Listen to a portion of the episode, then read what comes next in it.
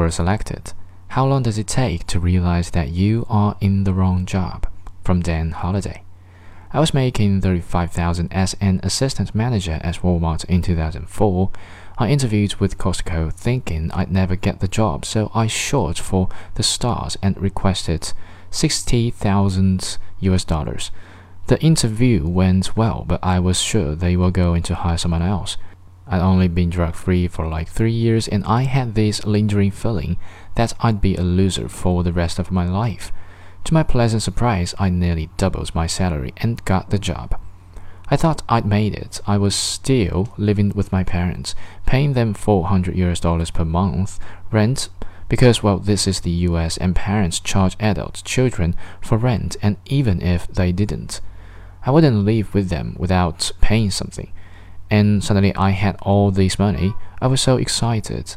I really believed that I turned a corner in my life.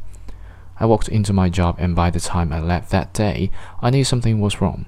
By the end of the first week, I knew I've made a horrible mistake. I couldn't believe I'd left a job as a manager at Walmart, which I loved, believe it or not, for a job that I knew within one day and I'd hate it. Note, Costco is an amazing company, one of the very best.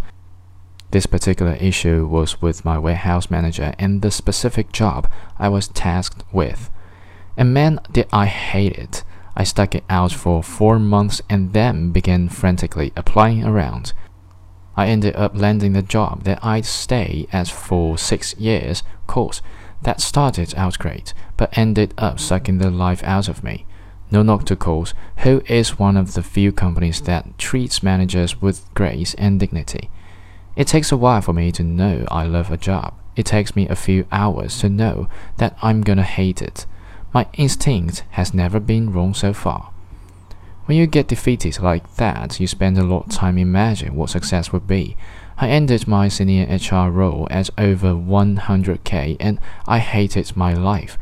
I took a huge pay cut to do something I like it. I've worked my way up to a great salary, but through all of these years, I didn't realize that the paycheck didn't make the success. But it doesn't hurt. If you're miserable and you hate the job, no amount of money makes it worth it.